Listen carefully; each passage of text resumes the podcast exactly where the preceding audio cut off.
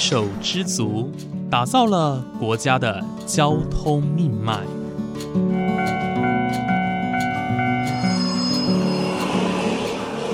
翻山越岭，运送着历史的独家记忆。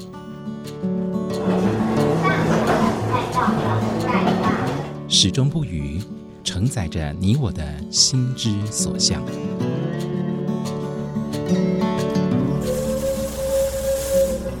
各位旅客您好，欢迎搭乘本班次列车，我是胡浩辰，欢迎来到鬼世界，让我们一起探索铁道文化，感受铁道温度，记录铁道故事。本节目由正声广播公司台中台胡浩辰制作主持，欢迎收听。各位听众朋友，午安！谢谢大家在每个周五的中午十二点钟准时收听，欢迎来到鬼世界，我是主持人胡浩辰。还记得在去年的时候哦，浩辰曾经用电话访问远在日本的铁道迷周小莹小姐吗？她在二零二零年的时候出版了她第一本书，也就是母子铁道迷的旅行日志，从一个妈妈的角度出发，带着她的孩子搭着日本的电车走访各地哦。这本书当时出版之际算是大受。好评哦，呃，因为以一个妈妈的角度出发，并不是以一个什么布洛克啦，或者是旅行作家的角度，我觉得这个角度是很特别的。因此，今年度呢，周小颖小姐呢也再度出版了全新的著作，书名叫做《日本铁道迷之亲子旅行》。那在今年发行之际的时候啊，周小姐其实她也寄送了一本给我，它的内容哦更是丰富。包装也更精美了，因此今天呢，我们再度邀请到周小姐来到节目当中，来跟大家聊聊关于她这本新书，以及在里面当中有哪一些更有趣，还有值得探访的地方。那么我们话不多说，马上欢迎周小莹小姐。周小姐你好。こんにちは、私は周小莹です。Hello，各位听众大家好，我是周小莹。 住在日本十一年以上，有一位可爱台日混血儿子。目前最新著作为《日本铁道名字亲子旅行》，请多多指教。好，谢谢周小姐，我们很高兴能够邀请周小姐来到节目当中哦，受访第二次。嗯，因为呢，上一次的收听率。非常之高，相信就是可以 看可以看得出来，其实大家对于日本铁道的喜好程度，呃，是有一定的热衷的哦。那因此这一次刚好趁着我们周小姐发行了第二本书，我们继续请她来分享这个日本铁道的部分哦。那这一次呢，周小姐跟她的儿子西胁彦志呢，共同出版了第二本日本铁道的旅游专书。老实说，我看完真的只有满满的佩服。因为呢，大家都知道日日本的铁道哦，包括呃一般的平面铁道，包括地下铁这些路线呢，错综复杂，非常非常的多。那更不用说他们。呃，很多车站背后的故事啦，等等的，所以呢，要花很多很多的时间去整理各个景点的历史特色，或者是交通资讯，还有费用跟行程等等的，这些真的是非常不容易哦，要下很多很多的功夫。那首先先请周小姐跟大家分享一下这一次的新书啊，你在编排上，或者是你在撰写的内容当中，有没有跟第一本书比较不一样？你有稍微调整过的地方呢？呃，这一本书的最特色特色就是增加了另外一个作者，就是我的儿子西胁彦子。是，那他也是跟着我踩了很多景点。那除了主题是铁道旅行之外呢，那这次的范围涵盖更广，从北海道至九州。那且每个地方都有取到日本政府机关单位的许可，所以书籍的内内容呢都是有经过授权同意的。那且书籍的所有的照片呢都是由我或是由儿子本人拍摄的，那都是我们两个一起用双脚亲自去踏遍各个景点哈，而且有具备各个铁道路线图，所以得到的资讯更周全。然后呢，这本书呢的架构从目录的时候就可以很明显的去辨别，而且书的侧页呢有用颜色去做日本地区的区分，所以你要在找寻你要去北海道，你可以看侧页就可以迅速的找到北海道的地区的资讯。那另外呢，这本书虽然是有点趋近专业的铁道旅行书，不过我是以非常非常浅显易懂的文字去叙述专业的部分，所以各个阶层。年龄，不管是小孩，或是不懂铁道，或是只是想要来个日本的旅行，都可以轻而易举的去了解这整部的内容，这样子。是，谢谢周小姐的分享啊。呃，刚刚周小姐提到一个很重要的概念，就是她这次的架构，呃，是做了一个蛮大的调整，因为它是一个地区去做分类的，所以呢，即便你不懂铁道，即便你不懂日本的地理环境哦，这本书真的是很好很好的一个入门款。真的，你就是一个透过这本书，你可以认识呃日本的铁道啊路线啦，或者是呃很多的旅游的一个基础的你必须知道的资讯哦，都在这本书当中。所以我觉得这是一个很好很好的旅游工具书哦。那加上刚刚周小姐其实有提到说，哎，跟日本很多的像是铁路公司以及官方的一个合作。我觉得光是这一件事情，其实也可以看得出来，日本的铁道公司以及这些单位呢，他们是非常注重他们的铁路观光的铁道观光这件事情。那今天呢，我们的节目就要介绍关于周小姐在这些年间哦，大概这两三年哦，所有跟儿子一起走遍各个铁道景点、搭着火车的一些精华哦。因为书内容实在是太多了，总共有四百多页。如果大家呃有想要认识更多的话，当然可以直接参考周小姐的书。但是因为我们今天节目时间有限，我们就请周小姐来跟我们分享几个她非常难忘，或者是她觉得说一定要推荐给大家的景点。那么首先呢，我们就从日本的最北边北海道开始哦。北海道呢，真的算是台湾人梦寐以求一个日本。的旅游景点啊，因为大家都喜欢冬天去滑雪嘛。但是呢，其实对呃，大家在除了冬天去滑雪之外，哎，难道我们春夏秋季都没有事情可以做吗？哎，并不是。如果来一趟铁道之旅哦，这是一趟非常非常值得的旅程哦。那请周小姐来跟我们介绍一下关于北海道，我们能怎么样安排铁道的旅游行程呢？好，那我们我先来介绍一下北海道的铁道历史哈。好，那因为北海道的铁道的历史也是有的，它虽然比较北边算晚开发的地区，不过它的铁道历史可以追溯到江户时代末期，而且它北海道的铁道历史是从九州鹿儿岛的有名历史人物岛津骑兵开始的，因为当时他全力发展石炭可开发。那因为当时石炭是为日本国家发展的重要经济能源，那为了能开采更用纸的石炭，所以他开在明治时代的时候呢，他特别去开发北海道的石炭，而找到了一个空知，空是天空的空，知道的知，空知这个地方，它拥有非常良好良好的石炭。那为了要开采及运送至日本的全国呢？所以，进而带动了北海道的铁道及港口的发展。嗯，然后从空知这个地方，利用铁道经过札幌，然后运送到小樽港及士兰港。然后刚刚提到的空知、小樽、士兰这三个地区，就成为北海道历史上有名的碳铁港这个名词的一个历史。碳铁港用日文来讲叫做碳铁之口。碳就是指空知的石炭，那铁就是铁道，是指那个小樽到空知的这个这条的铁道路线。然后港就是指港口小樽港及士兰港。哦，对对，是是，它是有历史渊源的。那当时运送石炭的火车呢，现在还展示在小樽市。综合博物馆内的本馆，那你你一进到本馆，就会看到当时的那个火车在那边。那它的日文，这台火车的日文名字叫做西之港国 K 干下。然后这是我这个。这这次的采访呢，也是我跟儿子第一次踏入北海道的铁道博物馆，那是非常的兴奋，因为馆内的腹地比我想象中的还要大，而且还要丰富。那它就位于小樽的以前的旧手工车站那边，手是我们的手。那宫是指宫殿的宫，那这也是一个非常历史悠久的一个车站。然后这个里面最大的特色呢，它一开始进去里面，当然会接到介绍北海道的一些铁道的历史相关物品等。那它有一个，你可以用手动按钮去按各个火车的介绍。那你一按火车里面的火车模型就会跑出来，然后它就会有带配它的声音，然后介绍那台火车的特色啊等等，而且非常多台。呃，我觉得，哎，我因为我之前在关东或是其他地方铁道博物馆没有看到这个设备，我觉得这个设备非常的好。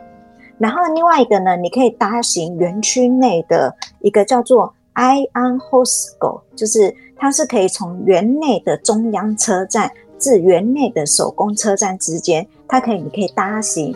然后它你在搭行这台列车的时候呢，这台火车呢会从车库开始烧炭啊，开始燃煤啊，然后从车库到转车台，然后就开始叮叮叮作响，然后。白烟就是阵阵的在那边飘飘渺，那你就可以买它的票，然后进行一个园内的火车之旅。而且它火车刚好我们那时候去搭火车的时候，我们不是搭，因为那时候正在疫情，我们只能观赏，所以我们是追着火车跑。然后那个火车刚好一旁边一排就有非常美丽的樱花树，所以我觉得我那时候是五六月，所以五六月是北海道樱花开放的，就是绽放的季节，嗯所以。那时候是刚好火车搭配樱花的这个美景超美的，令我还蛮印象深刻的。哇，这个有点像是阿里山的那种那种景色，因为每年阿里山在三月的时候也是用蒸汽火车搭配它的山，就是山上的樱花开放的感觉。原来在日本，日本您您刚刚说是大概五六月的时候是樱呃北海道的樱花绽放的期间，对吗？对，因为北海道比较冷，所以基本上。像东京的樱花绽放期间是三月底四月初，那北海道就要在日期还要再往后推，是五。我那时候采访是黄金周，所以是五月初的时候。哦，是是是，对。然后这个铁道博物馆它还有一个就是日本最古老的红砖机关车库，所以非常值得观赏。那它这个票券非常好，它除了包含铁道博物馆之外，它还有包含小樽。的运河馆，所以你就可以利用这个票券，你就可以欣赏两个景点。那其实用铁道都可以抵达的一个地方，还不错。嗯，我觉得这样子听下来哦，其实哦，大家可能在北海道我们比较知道的是札幌，也就是呃，就是最大的都市。但是其实哦，在这个地方，呃，小樽站这个地方，刚刚提到这个小樽市综合博物馆，呃，刚刚周小姐提到说，它在里面，它这个算是一个。呃，北海道的发祥地哦，也就是手工线这个这个这个地方。那这里面呢，其实有保留，像刚刚邱总提到的是蒸汽火车嘛，而且是真的可以搭乘的蒸汽火车。它是我们去参观，它就可以搭乘的蒸汽火车吗？对，你就是参观，你想要搭的话，就在馆内再另外买票就可以搭乘了。哦，那票价会不会不便宜呀？不会。不会，就是很便宜，因为它才一小段，嗯，才才十分钟的一个车程，所以其实还蛮近距离的。对，而且你看，我们都追，因为我们那时候疫情，他为了要防止疫情感染，我们是不能搭乘的，而他还是让他在他每次运行的时间还是有固定，就是让他。就是运转，所以我们是追着火车跑的。我觉得很有趣哦，因为这个我们能很在台湾现在很少能看到蒸汽火车动态运转，但是在日本博物馆里面，这个却是习以为常，每天都有的事情哦。所以我觉得这个如果在大家对蒸汽火车非常的有兴趣，或者是对北海道的铁道历史有兴趣的话，我觉得小樽市立博物馆是是一个呃很好的一个景。就是参观的点哦。那除了这个地方，还有没有就是你觉得哎不错，或者是值得推荐给大家游程呢？你说北海道吗？对啊，北海道。刚刚讲到小樽的话，因为我这本旅行书主要也是亲子旅行，我非常推荐小樽水族馆这个地方。小樽水族馆，对它很有特色，是你是拿着鱼桶。然后去丢着那个鱼，你它是有夹子的啊，就是拿着丢鱼，直接丢到海豹里面去，给它吃。而且你不用任何随行人员，你不用任何饲养人员，你就是自己去付钱，一桶好像四百块吧，还是五百块的，我有点忘记。就拿着那一桶鱼，而且还蛮多鱼的，也可以慢慢丢，因为它刚好就临近在北海道的海边，然后它就有几，它就有一大区域整片都是海豹，你就可以往下丢海豹，吃的超开心的。是是是，这个景点哦，在嗯周小姐的书里面也有提到，就是在小樽站下车，再搭乘巴士到小樽水族馆这个地方。那呃，周小姐建议说可以买套票，也就是我们的日本日本铁道 JR 的套票加巴士加入馆的门票，这是应该是比较划算。对对，比较划算的地方。而且这个水族馆是历史非常悠久，我从一九五八年就开始建设，一九五九年。呃，正式开始营业，所以到现在已经有超过呃，应该有六十年的历史了。所以对，有六十年。对，而且听到水族馆，真的就是小朋友就是会疯掉的一个行程哦。对。而且还可以近距离的喂海豹哦，在台湾能看到海豹的机会不多，所以其实我觉得如果到日本，尤其到小樽这个地方哦，能够到水族馆走走，好像也是不错，而且是一个遛小孩放电的一个好景点。对啊，而且它是一个很近距离的接触，我觉得这还蛮特别的。是是是，我觉得很棒哦。那这个就是北海道的部分，因为刚刚提到说北海道这是铁道的发展历史也是很久哦，从刚刚提到江户时期的末期就开始了，所以到现在也有大概一百多年的时间，而且它跟台湾有点呃某些铁道有点像，是以因为碳呃所谓的石炭，那台湾是煤炭啦，所以那日本是石炭，呃透过就是那个矿产的部分。呃，发向铁道，所以因此哦，其实刚好浩辰也趁机宣传一下前几季我们有做过关于煤矿的铁道的部分哦。呃，这个部分在台湾的对，在台湾的历史其实是很重要。那同样的，在日本呢，在北海道这个地方，呃，对于石炭的运输哦，早期铁路是扮演一个很重要的角色。那么接下来呢？我们听完北海道之后，相信大家对这个印象中白雪皑皑的北国应该有更深的认识哦。就是除了滑雪之外，我们也认识了这个地方。哎，其实，在铁道上也是有值得探访的部分。接下来我们继续往南边一点点走，我们要来聊聊关于日本的东北地区哦。那跟各位听众朋友分享一下，所谓的东北地方包括了哪些地方嘞？就是像青森。秋田、岩手、山形、宫城跟福岛这几个县哦，但因为铁道的串联，所以其实在书中的游程规划也可能会涵盖像其他非东北地方的地区。不过没关系哦，我们请周小姐来介绍一下东北地区，也就是我们刚刚提到这些县，我们必访的景点有哪一些呢？呃，东北地区哈，它就是其实也跟北海道一样冷。那不过它有个，就是我觉得它铁道的沿线的风景很美，是因为非常非常多的自然田园风景，非常的美丽。那当然冬天的雪景啊，跟温泉更是令人印象深刻。那所以我来推荐爱滑雪的朋友们，假如你非常爱滑雪的话，我非常推荐三行藏王的温泉级滑雪场。嗯，其实它这边是有他们，因为现在是疫情的关系，不然之前他们都会搭配台湾的航空公司，直接就是有开班机开到上完藏行藏王这个地方的机场，那你就可以直接到藏王温泉滑雪场去滑雪。不过因为现在疫情应该是停飞的状况，那我就来跟大家叙述一下如何从东京或是从关东地区出发到这个地方呢？是是，假设说我们从关东地区出发的话，就开始搭乘新干线一三系之巴萨。那这台新干线的设计呢，其实是我非常喜欢的，因为它是以深紫色的颜色去搭配鲜艳的红色及代表山形线特色的红花酥饼等，做出一个非常浪漫特质的新干线。那你搭着新干线呢，抵达到山形车站呢，再转搭巴士就可以抵达藏王温泉滑雪场。然后呢，你到了滑雪场之后呢，其实就可以感受到深深的台湾跟日本的情谊。因为你要去搭滑雪场的时候，一定会搭缆车，它在缆车上面就有挂着“欢迎台湾朋友莅临三行藏皇”的旗帜。哇，好棒哦！就是有一种那种贵宾，就是亲自来到这个地方的那种。礼遇感呢？对，因为其实有很多人，不止台湾人，其实还有日本人，还有许多外国人。可偏偏在旗帜上面就是欢迎台湾的朋友，你多么的亲切！哇，真的好棒哦，这种感觉超好的哎，台日友好，台日友好，真的。对，真的是台日友好，所以我真的看到这个，我就我跟我儿子看到这个，我说，我就跟我儿子说，哎，你看台湾呢？然后我儿子就说，哎，台湾，有很亲切的感觉。对啊，两个人都吓一跳。了，因为字还蛮大的。是是是。然后这个景点最美丽的季节就是十二月下旬到二月左右，可以欣赏大自然雕塑的美景，叫做树冰。在我书上有它的图片，它就是呃雪结成像树的，因为它结在树枝上面，然后会结成一个美美的树的雪堆的一个形状。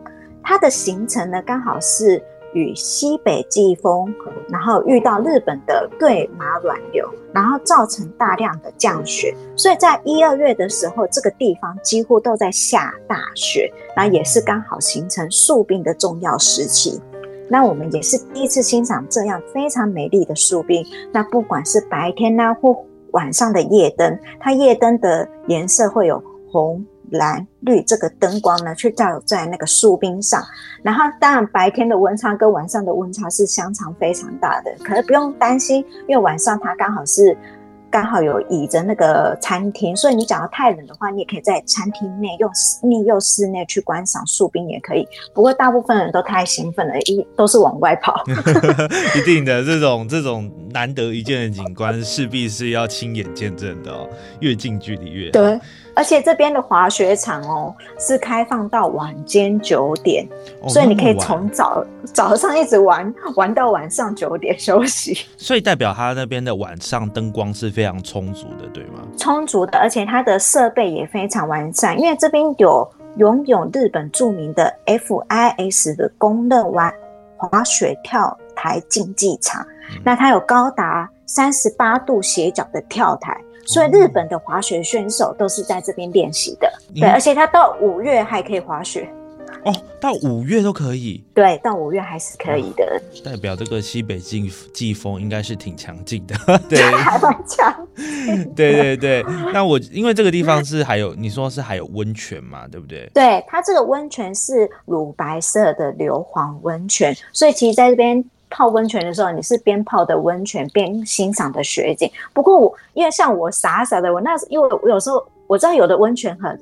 温和，是可以拿来就是洗脸的。对，我那天我没有调查好这个温泉，我一洗在我脸上，天哪！我跟你说，非常的刺激它的浓度非对，很刺激皮肤，浓度非常高，会刺痛，所以建议泡泡身体就好了。然后真的会就改善自己的腰酸背痛的效果。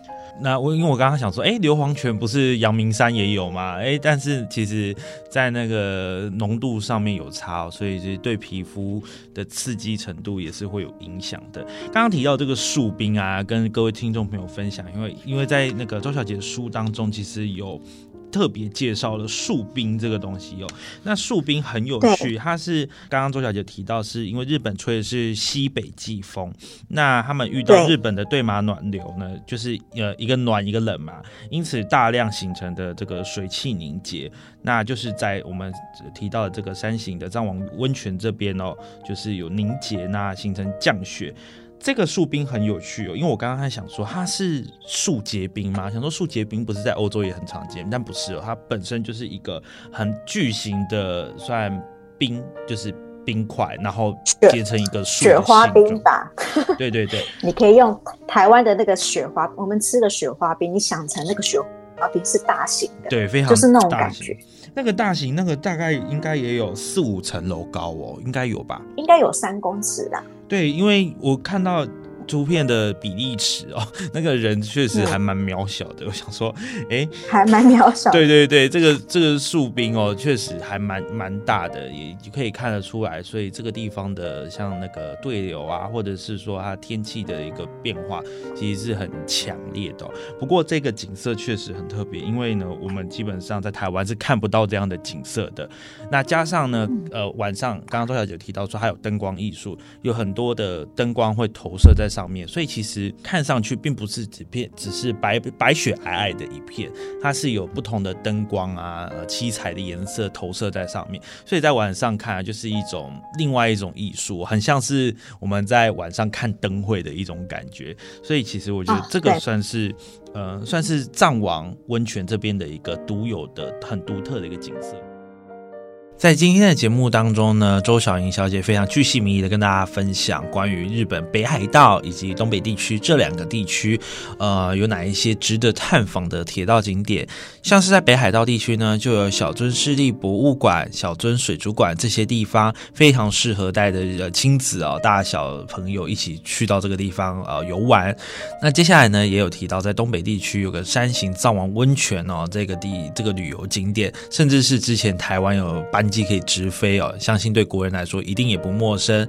那这个地方呢，因为呃自然环境的关系哦，甚至有呃很特殊的自然景观，叫做树冰哦，非常巨大的冰块就在这个地区，也算是大家来到这边绝对不会错过的一个景点。